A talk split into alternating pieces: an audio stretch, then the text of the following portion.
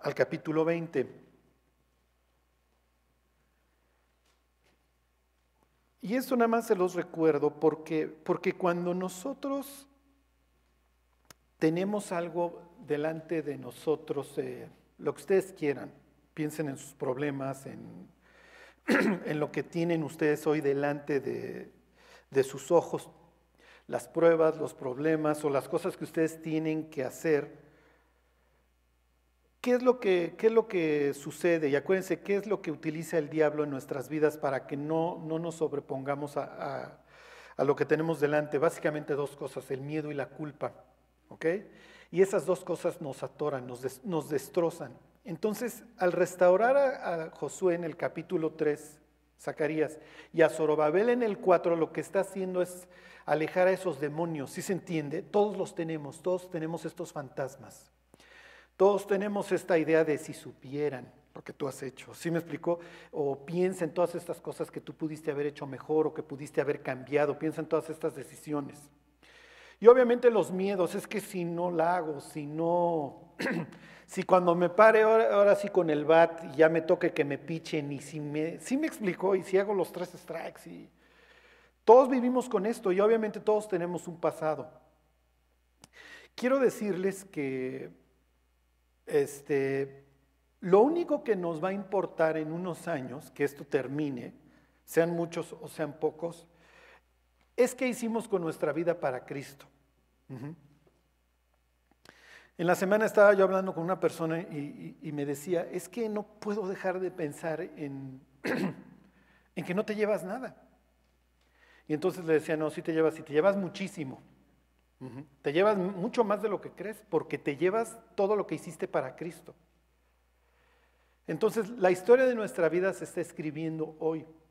Y acuérdense ahorita lo, leemos, que nosotros para Dios somos, literalmente la, palabra que, utilizaría Isaías es prodigios. cuando nosotros decimos esa persona tiene un buen testimonio, el, término que emplearía este, Zacarías diría es un varón simbólico, que es un símbolo de lo que Dios puede hacer. La palabra que utilizaría Isaías es la misma en el hebreo, pero bueno, no sé por qué se tradujo de forma distinta. Es, son prodigios. ¿Ok? Son, nosotros utilizaríamos la palabra testimonio, son testimonio de que Dios cambia las cosas. ¿Ok? Entonces, obviamente el diablo se va, se va, a dedicar a que nuestra vida carezca de sentido, que pongamos los ojos en el aquí y en el ahora y que, y que los quitemos de, de, la eternidad. ¿Para qué? Para que nuestra vida se vuelva inútil. ¿Ok? Entonces, tanto Josué como, como, como Zorobabel tienen atrás un, un, historial espantoso, porque los sacerdotes y los reyes se dedicaron a destruir a la nación y por culpa de ellos este, vino el exilio y vino todo lo que sucedió. ¿Por qué? Porque cuando el rey era bueno, obviamente esto arrastraba al resto del pueblo. Pero imagínense, si la gente está esperando que el rey, que es entre comillas el representante de Dios o el ungido de Dios, si ese se porta mal, pues ¿qué va a pasar con... ¿Sí me explico? Y si el sacerdote es un corrupto, bueno, pues ¿qué, se puede esperar de los seguidores? Entonces estos dos tienen atrás todo un historial. Sí.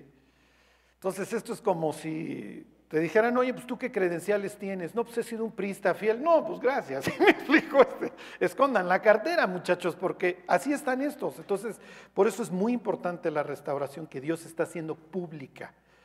Sí, porque el sacerdote y el rey, bueno, la realeza y el, y el sacerdocio son dos instituciones que mejor échate a correr. ¿sí? Bueno, entonces dice aquí, esto es previo, ¿ok? Este, si mal no recuerdo, esto es previo cuatro meses antes, creo, a la profecía de Zacarías. Bueno, dice Ageo 2.20, dice, vino por segunda vez palabra de Jehová a Ageo a los 24 días del mismo mes, diciendo, habla Zorobabel, gobernador de Judá, diciendo, yo haré temblar los cielos y la tierra, y trastornaré el trono de los reinos, y destruiré la fuerza de los reinos de las naciones. Acuérdense que ellos tienen, tienen mucha animadversión ahorita de, de los pueblos que los rodean. trastornaré los carros y los que en ellos suben, y vendrán abajo los caballos y sus jinetes, cada cual por la espada de su hermano Y aquí está lo importante. En aquel día, dice Jehová de los ejércitos, te tomaré, oh Zorobabel, hijo de Salatiel, siervo mío, dice Jehová, y te pondré como, como anillo de sellar, porque yo te escogí, dice Jehová de los ejércitos. Entonces, si la casa real había sido desechada como un anillo, si me explico que Dios aventó, ahora lo está restaurando y le está diciendo, no te preocupes. ¿Ok?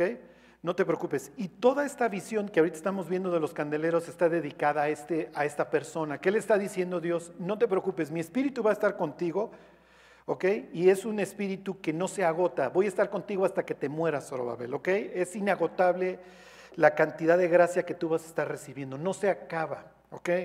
Por así decirlo, no te voy a dejar. Bueno, pues denle vuelta a la página y se van a encontrar nuevamente con el libro de Zacarías. ¿Ok? Bueno. Entonces les voy a pedir, váyanse otra vez capítulo 4, versículo 7, y ahora sí piensen en sus problemas o en lo que Dios ha puesto delante de sus ojos. Ayer este, una persona me decía, me preguntó, ¿ya viste la película esta de Amazing Grace? Y, este, y le dije, sí, sí la vi, pero leí la biografía, la biografía de William Wilberforce, ¿se acuerdan? Les platicaba yo hace Dijo, pues ya tiene años que les platicaba yo de este hombre que era un diputado en Inglaterra muy joven, él heredó mucho dinero y era un despilfarrador borracho. Y su mejor amigo se convirtió en el primer ministro más joven que ha tenido Inglaterra. Entonces imagínense dos cuates jóvenes con mucho dinero y, puestos políticos, uno el primer ministro y el otro este, diputado. Y William Wilberforce se convierte, dice que tiene un viaje con un señor que se llamaba Isaac no me acuerdo cómo se apellidaba, pero le extraña que no lo quiere evangelizar luego, luego, sino que lo ve un tipo muy...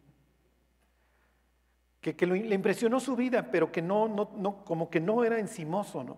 entonces dice, me impresionó mucho. Y entonces va a buscar a John Newton, el que escribió la canción de Amazing Grace, que, que había sido un traficante de esclavos. Pero en esa época el cristianismo en Inglaterra, en el siglo XVIII, se veía como una, como una cuestión para los pobres. Y, este Newton era famoso por tener una iglesia de, pobres. Entonces este va a escondidas. piensen en Nicodemo. Y dentro de su biografía está la carta que le escribe a Newton en donde le dice, quiero reunirme contigo, pero no quiero que nadie sepa. Y entonces en pocas palabras Newton le, le dice, mira, como tipo Esther, si has llegado a este puesto es tal vez porque Dios quiere que tú hagas algo. Y entonces se convierte y en su diario escribe, Dios ha puesto delante de mí la reforma de la conducta de los ingleses, que lo logró a través de un libro que se llamaba Cristianismo Verdadero, y, este, y la abolición de la esclavitud en el imperio británico. Piensen en, en una economía basada única y exclusivamente en la conquista y la esclavitud. Así era, así era el imperio inglés. Se tardó 30 años y a la mitad de su, que se tardó 30 años en lograr esto y más o menos a los 15 años se logró prohibir la compra-venta de personas en el imperio británico y sus oponentes se levantaron a aplaudirle. Se voltea cuando le están aplaudiendo con uno de, sus, de, sus, compañeros que estaban en la misma lucha y le dice, voy a la mitad del camino, me falta prohibir la tenencia, porque los que tenían esclavos pues seguían teniendo esclavos. Y unos días antes de morir le pasaron el decreto que prohibía la tenencia de esclavos en el imperio británico. Esto es algo que Dios había puesto delante de él y así lo escribe en su diario y finalmente lo logró.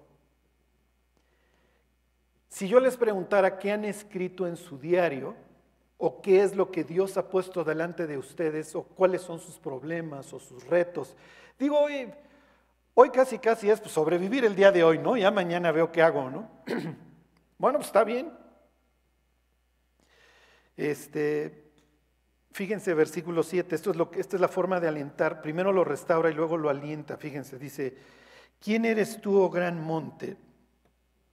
Delante de Zorobabel serás reducido a llanura. Él sacará la primera piedra con aclamaciones de gracia, gracia a ella. Entonces, miren, aquí los comentaristas pues, se desgañitan intentando interpretar qué es el monte. Lo más probable es que se refiere al, monte del templo, ¿sí me explico? Otros dicen que es el montón de ruinas que se encontró Zorobabel y que ahora hay que reconstruir. Sí, y este y otros lo ven como el reto. Sí me explico que tiene por delante de la reconstrucción del templo. Como sea, es la misma idea. Tiene un obstáculo enfrente y la única forma de, superarlo es con el Espíritu de Dios y la gracia de Dios y la gracia que Dios le derrame. ¿Sí se entiende? Entonces esto piensen en, David frente a Goliat. Tú vienes a mí con espada y con, escudo. Yo vengo a ti en el nombre de, Jehová de los ejércitos. ¿Sí me explico? O sea, si yo enfrento mis problemas en términos normales o convencionales como los enfrenta el mundo, estoy hecho pedazos, mejor pásenme un carrujo de mota, ¿sí me explico? No tengo los elementos. Pero ¿qué es lo que Dios nos, qué es lo que Dios nos quiere afirmar a través de estas palabras? No importa el reto, lo grande o lo chico, para Dios nada, nada es imposible. Lo que Dios está esperando nada más de nosotros es que tengamos confianza en Él, nada más, porque de ahí, como preguntar a Pablo, y para estas cosas, ¿quién es suficiente? ¿Ok? Bueno, versículo 8. Vino a mí palabra de Jehová diciendo, las manos de Zorobabel echarán el cimiento de esta casa y sus manos la acabarán y conocerás que Jehová de los ejércitos me envió a vosotros. Ok, esto es, esto es muy importante. ¿Por qué? A ver, váyanse al libro de Jeremías, al capítulo 28. Antes de que lean este 28.9, les quiero preguntar, digo, ahora son menos cráneos, pero bueno, yo sé que son los cráneos más brillantes que tenemos, o por lo menos los que están presentes. Se los voy a leer otra vez. Dice, las manos de Zorobabel echarán el cimiento y sus manos la acabarán, acabarán la casa y conocerás que Jehová de los ejércitos me envió a vosotros. ¿Se acuerdan de qué está, a ver, quién me diría qué está haciendo Zacarías, además de dar una profecía? ¿Qué está pasando con la vida de Zacarías en este momento cuando dice estas palabras? Les voy a dar un tip, piensen en, ¿cómo se llamaba? Micaías, que se presenta delante del rey acá y le dice, mira, entré yo al consejo divino y estaban decidiendo cómo te mataban, ¿eh? Y daban ideas hasta que se levantó uno y dijo, oye, pues voy a hacer espíritu de mentira en sus profetas. Y entonces Acab dice, guarden este tipo y cuando regrese lo matamos. Y entonces dice Micaías, escuchen todos los pueblos aquí presentes. ¿Qué está haciendo Micaías en ese momento? ¿Qué está arriesgando? Exactamente. Ajá. ¿Por qué? Porque si este regresa vivo, a los falsos profetas hay que matarlos. ¿Qué es lo que está haciendo Zacarías aquí? Está, está poniendo la, cabeza en la almohada de la guillotina, ¿sí me explicó? Porque si Zorobabel tiene a bien no construir el templo, ¿ok?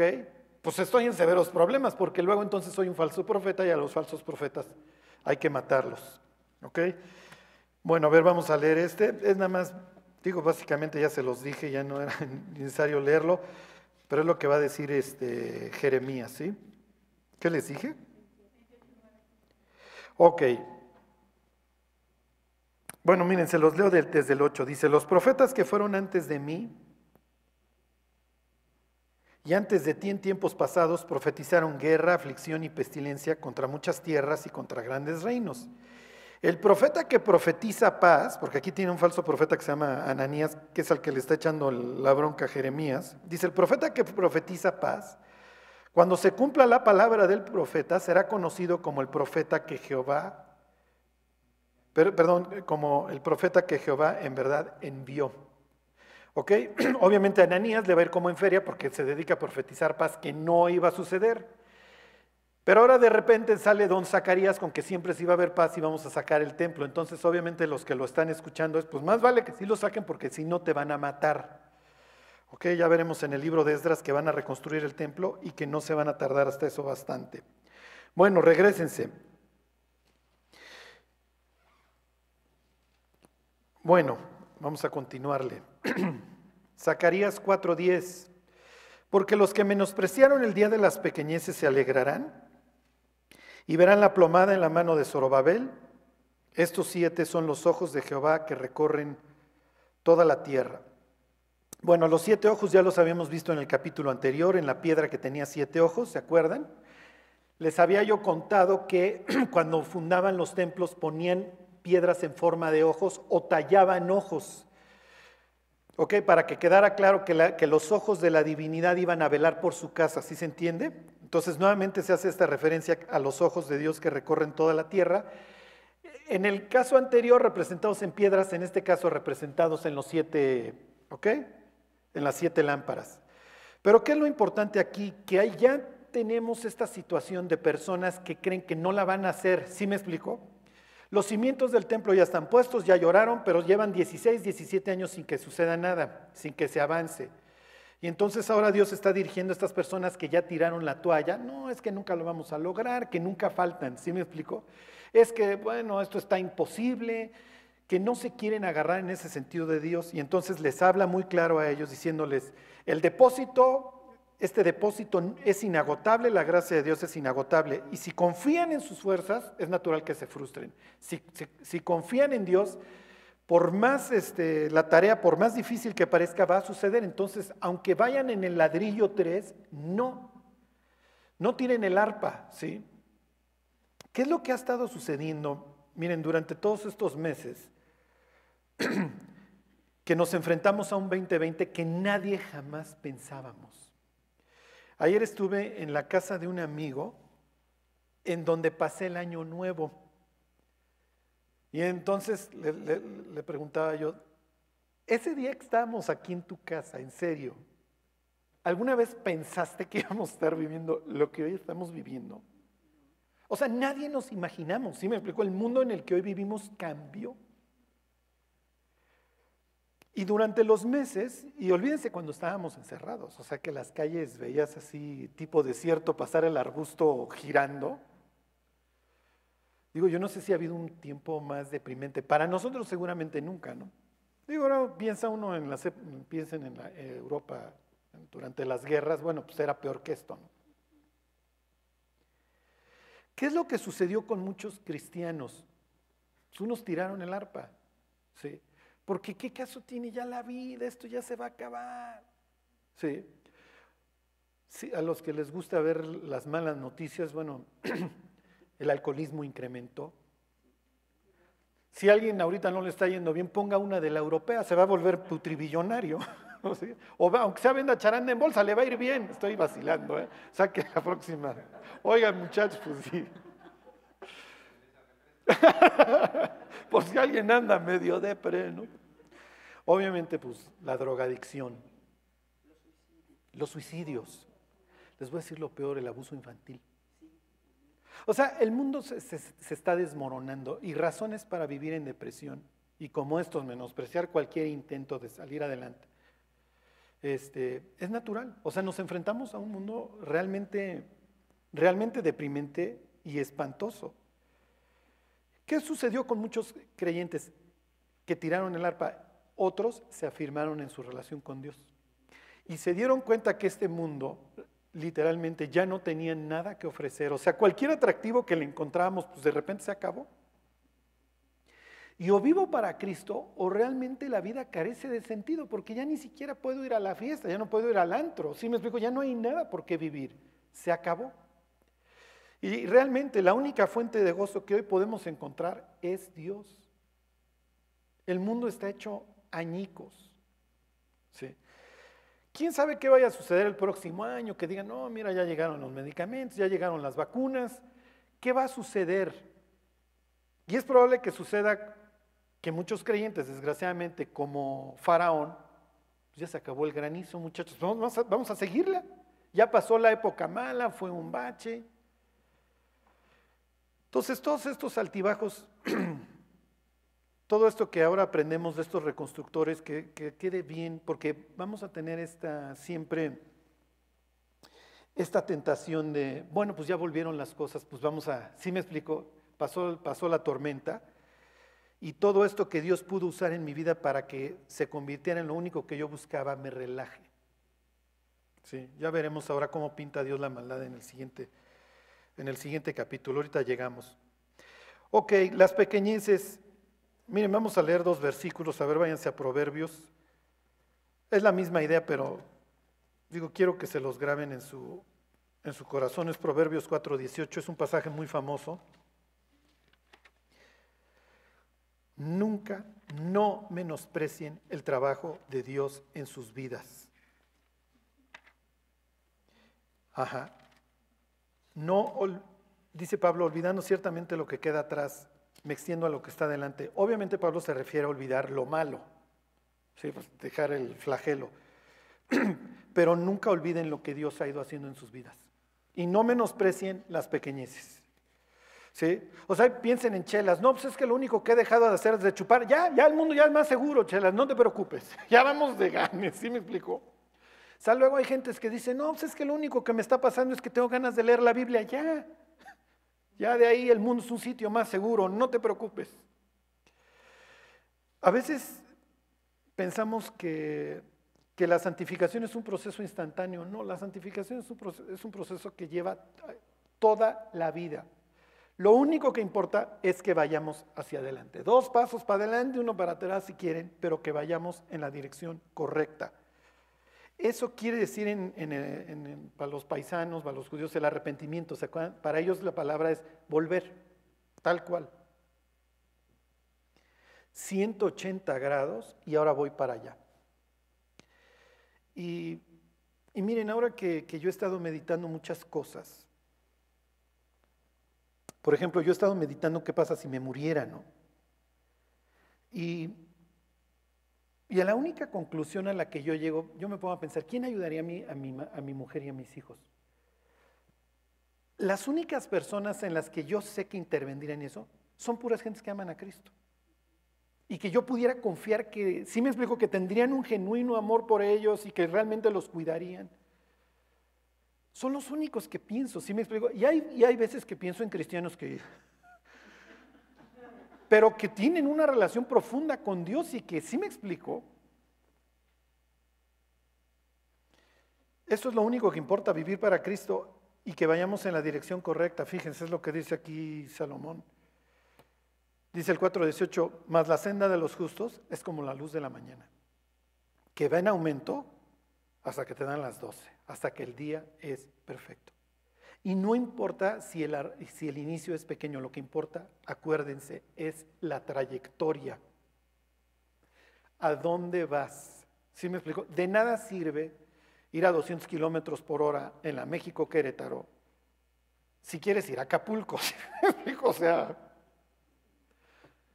más vale ir caminando en dirección a Guerrero. En la otra, por más rápido y más cómodo que vaya uno el carro, te estás alejando. Entonces es cuestión de trayectoria. Piensen en Salomón.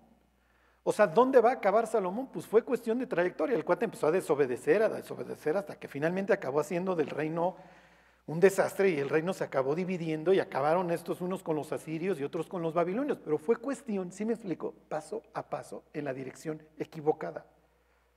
Lo único que importa es la dirección en la que vamos. Eso es lo único que importa. Si uno va en la dirección de la voluntad de Dios, rápido, lento, pero voy para allá.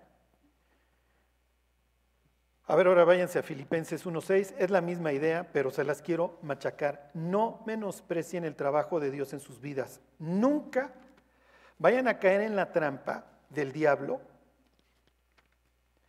de que tú no sirves, de que tú no has hecho lo suficiente, de que tú no haces mucho.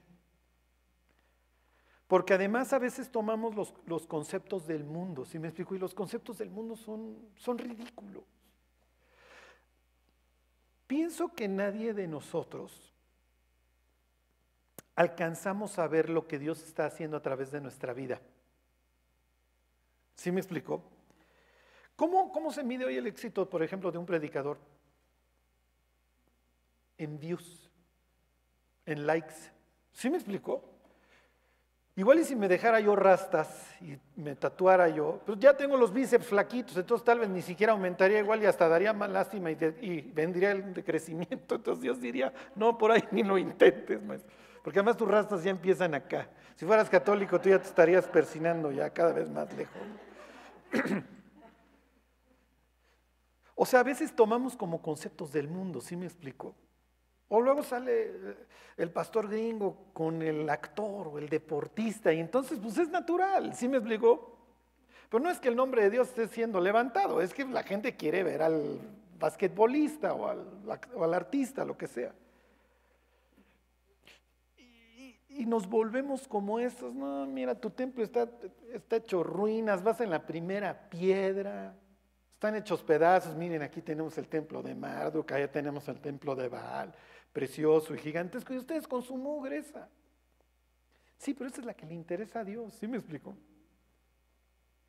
Y estará hecho garras o lo que sea, pero este es el que a Dios le interesa. Y el, principio será muy pequeño y eso, al final de cuentas, Dios dice, mira, eso que está en ruinas, como dice en el libro de Ageo, el templo que ustedes están viendo obviamente está de, está de, lástima, ¿no? Pero al final de cuentas es el modelo del que está en el cielo, ¿sí me explico? Es el único que a Dios le interesa.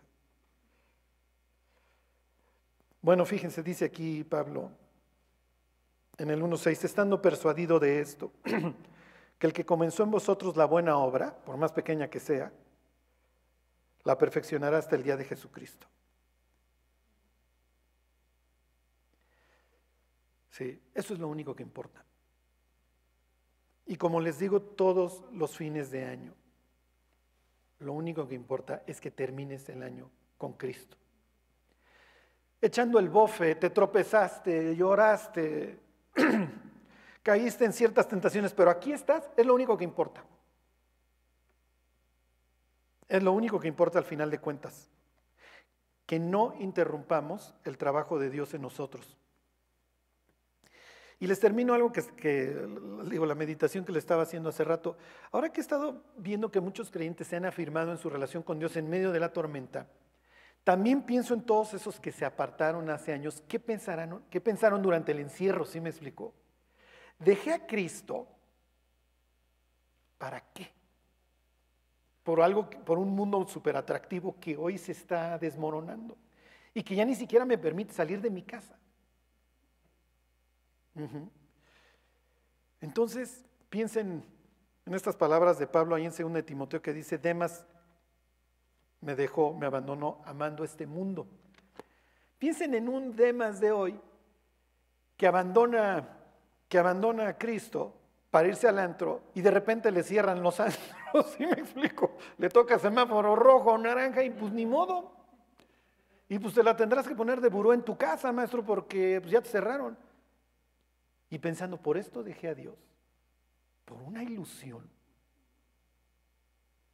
por nada, por algo que en cualquier instante se acaba. Bueno, ok, pues regresense a Zacarías.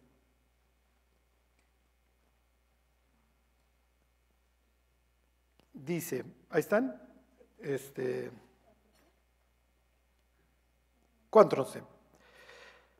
Bueno, entonces tenemos el depósito, los tubos, el candelero con sus siete lámparas y nos faltan este, los dos olivos, ¿ok?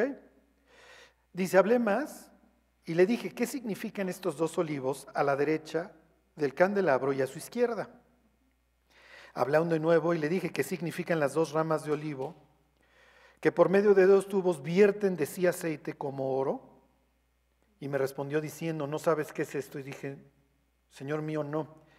Y él dijo, estos son los dos ungidos que están delante del Señor de toda la tierra. Ok, ¿quiénes, ¿quiénes son para efectos de Zacarías los dos ungidos que están delante del Señor de toda la tierra? Serían obviamente Zorobabel y Josué. ¿Ok? Son estos dos testimonios.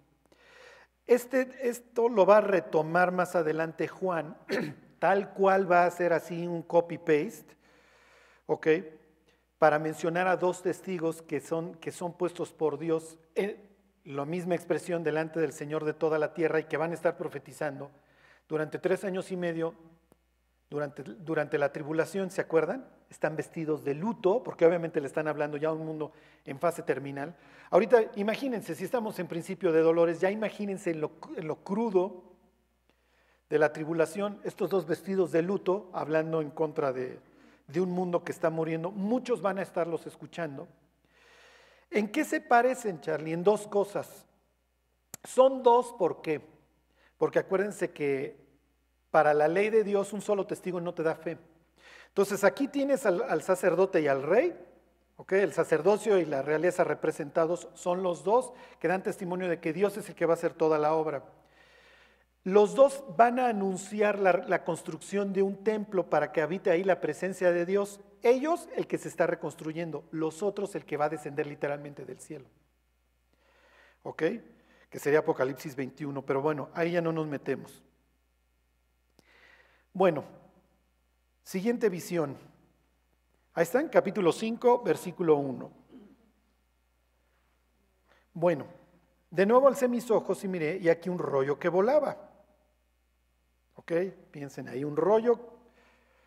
Hasta la fecha este, la palabra es megil, el plural son megilot, los rollos, ¿ok? La Biblia, piensen, ¿ok? Dice un rollo que volaba y me dijo, ¿qué ves? Y respondí, veo un rollo que vuela de 20 codos de largo y 10 codos de ancho. Mm, ok. Acuérdense, algo me quiere transmitir. No es de a gratis las medidas y eso, ¿ok? Entonces me dijo, esta es la maldición que sale sobre la faz de toda la tierra. Porque todo aquel que hurta, como está de un lado del rollo, será destruido. Y todo aquel que jura falsamente, como está del otro lado del rollo, será destruido. Yo le he hecho salir, dice Jehová de los ejércitos, y vendrá a la casa del ladrón y a la casa del que jura falsamente en mi nombre, y permanecerá en medio de su casa, y la consumirá con sus maderas y sus piedras. Ok. Zacarías está tomando aquí cosas también de otros profetas, como es el caso de de Oseas o de Amós, ahorita me acuerdo y lo, y lo leemos. Ok, piensen en que está, de repente sale un rollo y está, está volando. Los que tienen hijos chiquitos se acuerdan de Dora la Exploradora y el mapa. Bueno, ok, lo es lo primero que vino a mi cráneo, ok. El mapa de Dora la Exploradora que se extiende y se abre. Ok, díganme un libro que está escrito por, por, por afuera y por dentro. Exactamente, ¿ok? Y se empiezan a abrir los sellos, ¿ok? Entonces, ¿qué mensaje va a tomar luego Juan en el Apocalipsis? Obviamente lo mismo, sí me explicó, lo que se viene sobre la tierra es lo peor. Está escrito maldiciones por afuera y por delante. Piensa en un, un rollo de piel que escribían por adelante y por atrás, por eso, ¿sí me explicó? Vuela, ¿ok? ¿Qué es lo que, qué es lo que implica? Que se va a posar sobre la casa de las personas que vaya eligiendo está personificando la maldición. Los que escucharon el último de Apocalipsis se acuerdan que el cuarto jinete dice que el que lo va cabalgando en la muerte y lo viene siguiendo atrás el Hades, el infierno. Y entonces está personificando a la muerte y al Hades. En este caso está personificando a la maldición que va a ir y se va a plantar sobre la casa de los que están haciendo mal. ¿Ok? ¿Es sentido literal o no? ¿Quién sabe? En este caso no. En el caso del Apocalipsis hay un, hay un ángel de la muerte que va, así me explico, por las personas cuando mueren. Habrá un ser celestial como lo veían, por ejemplo, los griegos o los mismos cananitas, que es el Señor o los egipcios, el Señor del inframundo. Lo más probable es que no. Pero en Apocalipsis 20 dice que la muerte y el Hades fueron lanzados al lago de fuego. Y Pablo sí maneja este concepto de, que el último enemigo, ¿se acuerdan? Que va a derrotar a Cristo, es quién, y lo presenta como... Isaías dice que la muerte se va a subir, por la, se va a meter por las ventanas a las casas. El caso aquí, el mensaje hasta cierto punto es muy claro ya nos llevó el tren por habernos portado mal. Si nos volvemos a portar mal, ¿ok? Aquellas personas que crean que no va a suceder nada, efectivamente va a suceder y literalmente la maldición se les va a ir a meter a la casa. Y habla aquí de que se le van a consumir sus maderas y sus piedras. Hasta hablando, hagan de cuenta, como si fuera una ruina literal. Claro, no está hablando ruina literal, pero sí está diciendo que esa casa, ese hogar va a sufrir, va a sufrir muchísimo. Ahorita les pongo algunos ejemplos. Bueno, a ver, váyanse a Primera de Reyes 6.2, esto es muy interesante. ¿Por qué? ¿Por qué les pido que vayan para allá? Acuérdense que esto está girando, la historia está girando alrededor de la construcción del templo. ¿Por qué? Porque yo estoy construyendo una casa en donde viva Dios, porque yo quiero que Dios acampe alrededor de, del pueblo. ¿Por qué? Porque eso me garantiza su presencia y me va a garantizar, entre otras cosas, paz. Piensen en el hogar de cada uno de nosotros. ¿Qué es lo que estoy trayendo? Si me explico a la casa, ¿qué es lo que estoy generando en mi hogar? ¿Estoy generando caos o estoy generando un sitio en donde Dios puede caminar libremente por los pasillos de la casa y traer paz? Bueno, ahí están, Primera de Reyes 6.2. Dice, la casa que el rey Salomón edificó a Jehová tenía 60 codos de largo y 20 de ancho y 30 codos de alto. Y aquí está, aquí está lo importante. Y el pórtico delante del templo de la casa tenía 20 codos de largo a lo ancho de la casa y el ancho delante de la casa era de 10 codos, o sea, 20 por 10. Mismas medidas del rollo. Entonces acuérdense, estos están, están con la casa. Bueno, vamos a construir la casa de Dios. Y lo más probable, pues a ver, tráiganse precisamente los rollos de, los libros de reyes o, o, el rollo donde tuvieran las medidas para la construcción. ¿Y qué creen muchachos? El pórtico mide 20 por 10. Y Zacarías trae la onda de que vio un rollo que mide 20 por 10. ¿Qué, mensaje me, quiere mandar? Y además el rollo que mide exactamente lo mismo que la entrada al templo trae maldiciones. ¿Qué es lo que me está implicando? Si yo me porto mal, dejo de tener comunión con Dios, no puedo entrar a su presencia. ¿Sí me explico?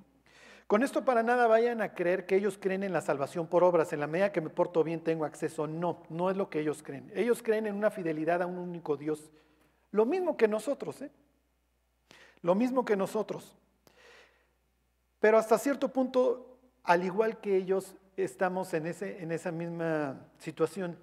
Si yo tengo una mala conciencia, si yo estoy viviendo mal, ¿con qué cara me voy a ir a presentar delante de Dios? Si me porto mal, me puedo presentar delante de Dios, Charlie, por supuesto, pero la idea es voy para arreglar, ¿sí me explico? ¿Por qué? Porque si yo quiero seguir en la necia, y eso esta es la idea, ahorita se los enseño, si yo quiero seguir en la necia, entonces no tengo acceso a la presencia de Dios. Acuérdense, lo que destruye nuestra relación con Dios no es el pecado, eso ya lo resolvió Cristo en la cruz y vamos a seguir pecando. Lo que destruye nuestra relación con Dios es la necedad. El me mantengo y hago lo que se me pegue la gana.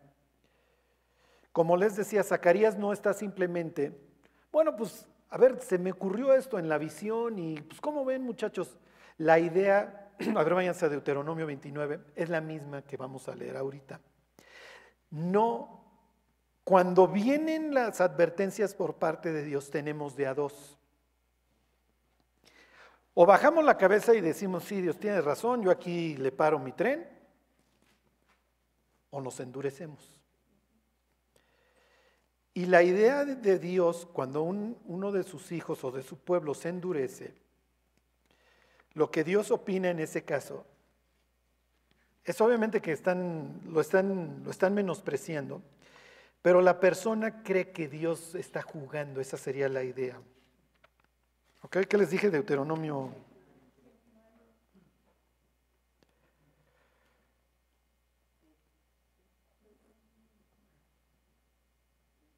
Veintinueve, veinte. Bueno, se los leo tantito antes. Estamos Este, en los pasajes estos este, de Deuteronomio, de acuérdate que fuiste siervo y vienen las advertencias, si tú te portas bien vas a tener estos beneficios, si te portas mal vas a tener estas maldiciones. ¿Ok? Y dice, están obviamente, estamos celebrando pacto y dice, versículo 18, no sea que haya entre vosotros varón o mujer, o familia o tribu, cuyo corazón se aparte hoy de Jehová nuestro Dios, para ir a servir a los dioses de esas naciones no sea que haya en medio de vosotros raíz que produzca hiel y ajenjo. Y suceda que al oír las palabras de esta maldición, que trae el rollo que leímos en Zacarías, exactamente lo mismo, las maldiciones, él se bendiga en su corazón diciendo, tendré paz, aunque ande en la dureza de mi corazón, a fin de que con la embriaguez quite la sed. O sea, me vale. ¿Sí se entiende? Lo que está implicando es, a ver, tú estás escuchando hoy estas advertencias, estas maldiciones, así te va a ir si te portas mal. No vayas a pensar que, pues como no está pasando nada, pues puedo seguir, porque tarde o temprano te alcanza, ¿sí se entiende? Entonces, Zacarías está tomando de esta idea. Dice versículo 20, no querrá Jehová perdonarlo, sino que entonces humeará la ira de Jehová y su celo sobre el tal hombre y se sentará sobre él. En este caso está hablando que se va a sentar sobre esa persona, en el otro caso está diciendo que se va a sentar sobre su casa, pero la idea es exactamente la misma. A ver, Charlie, resúmelo en unas palabras. Dios le está advirtiendo a estos restauradores que no vuelvan a caer en la trampa que cayeron los anteriores de no pasa nada. Porque lo que va contando el libro de Jeremías es un pueblo, es la historia de un pueblo que siempre pensó que no pasaba nada. ¿Se acuerdan en el libro de lamentaciones estas palabras en donde dicen, nunca pensamos que el enemigo iba a entrar por las puertas de la ciudad, nunca pensamos que el templo iba a acabar destruido? Jeremías 7, ¿se acuerdan que ellos decían, templo de Jehová, templo de Jehová, templo de Jehová? Pues ya parece que el enemigo va a entrar, pues si aquí está el templo de Dios. Sí, pero la casa de Dios está vacía. Ok, se los vuelvo a leer, dice, no querrá Jehová perdonarlo, sino que entonces humeará la ira de Jehová y su celo sobre el tal hombre, y se asentará sobre él toda la maldición escrita en este libro, y Jehová borrará su nombre de debajo del cielo, y lo apartará Jehová de todas las tribus de Israel para mal, conforme a todas las maldiciones del pacto escritas en el libro de la ley. Ok, váyanse a Hebreos 11 y ahí terminamos. No, este, Hebreos este, 12, perdón. Ahorita les digo. Este pasaje de Deuteronomio lo va a citar 12, este, 15, lo va a citar el autor de Hebreos y con esto terminamos. Miren, les iba a leer un libro de, un libro, un versículo de, Oseas, en donde Oseas también amenaza a los israelitas que la maldición se iba a posar sobre su casa y se, iba, y se iba a la casa de marfil, todos estos lujos y se iba a venir abajo en lo que creían en la misma idea. Nada más quiero terminar con esto. Esto es la kriptonita para los cristianos, ¿ok? Con esto terminamos. Dice versículo 15, mirad bien, no sea que alguno deje de alcanzar la gracia de Dios, que brotando alguna raíz de amargura, ok, está citando Deuteronomio 29, 18, os estorbe y por ella muchos sean contaminados. ¿Qué sucede cuando, cuando los cristianos empezamos en la necia? y decimos, pues a mí me vale que Dios tenga ciertas disposiciones y ciertas amenazas, yo le voy a seguir, que nos amargamos. Y empieza la amargura. Y realmente la amargura brota de situaciones que no queremos realmente arreglar. ¿sí? Y casi, casi, tipo esta visión de Zacarías, se posa sobre la persona el rollito y ya no le permite tener un acceso a la casa de Dios con una conciencia tranquila y viene la caída. ¿Y qué es, lo, qué es lo peor? Que no cae uno solo, sino que empieza a contaminar. ¿Sí me explico? Y nos empezamos a quejar. Y empezamos a menospreciar muchas cosas. Y empezamos a olvidar todo lo que Dios ha hecho en nuestra vida. Y literalmente, las vidas y los hogares de los cristianos se vienen abajo. ¿Qué evita esto muchas veces? y va a suceder en el caso de estos reconstructores el sufrimiento. Las personas que han sufrido cosas en su vida suelen ser personas que muchas veces son tardas en amargarse porque ya no se pelean por nimiedades. ¿Sí me explico? Ya saben que la vida es corta, que la vida está rodeada de sinsabores, y si el día de, y si ese hizo o no hizo, ya no es mi bronca. Yo tengo que vivir para Dios, y lejos de contaminar al de al lado, tengo que vivir para alentarlo, y para, en la medida que Dios me use, para restaurarlo. Acuérdense, nosotros tenemos un cerro, un monte delante de nosotros, que es restaurar las ruinas que están delante de nosotros, lo que somos, los escombros de muchas generaciones. Y piensen en sus abuelos, bisabuelos, etcétera. Este, es natural nuestra vida hasta cierto punto. ¿Sí me explico? O sea, somos el resultado del resultado del resultado. Hasta que llega Dios y parte la historia. Y dice, tú ya no vas a continuar con eso. Y empezamos poquito con una pequeñez, pero destruimos esa trayectoria. Tú ya no la vas a continuar. Se desvía y se, y se convierte en una vida que Dios puede decir, eres un prodigio. Quédense con esta idea. Solamente Dios sabe qué tanto nuestra vida está siendo usada por Él. No, no sabemos, ¿sí me explicó? Y quizás si supiéramos, ya nos sentiríamos Diego Armando Maradona, ¿sí me explicó? Que ahora, bueno, ¿cómo le han hecho fiesta? No? Entonces tal vez Dios prefiere a veces mantenernos en la ignorancia y decir, pues sí, quédate con la idea de que eres medio inútil y ahí vete arrastrando por la vida. Pero no menosprecien lo que Dios ha hecho en sus vidas. No lo menosprecien y pueden estar seguros de que hay personas que los están viendo y que están haciendo sus números. Y que tal vez han visto unos testimonios que no los invitaron a seguir a Dios, pero, pero tal vez los están viendo a ustedes y dicen, Mira, la verdad, yo quiero tener la paz que tiene aún en medio, aún en medio de, este, de esta pandemia y de estos problemas y de toda esta desesperanza. Bueno, pues vamos a orar y nos, y nos vamos. Dios te queremos dar gracias por, por este tiempo que podemos pasar. Gracias por tu palabra, Dios, por tu aliento. Especialmente, Dios, gracias por todo lo que tú has hecho en nuestras vidas, Dios. Mucho o poco, pues has sido tú el que lo ha construido y te pedimos que, tu obra no cese en nosotros, Dios, al contrario, que, que tú sigas avivando tu obra en medio de, de los tiempos. Te lo pedimos todo, Dios, en el nombre de Jesús. Amén. Bueno.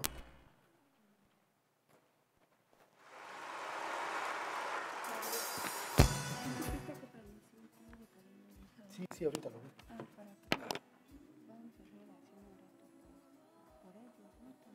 veo. Sí, porque Karina ahorita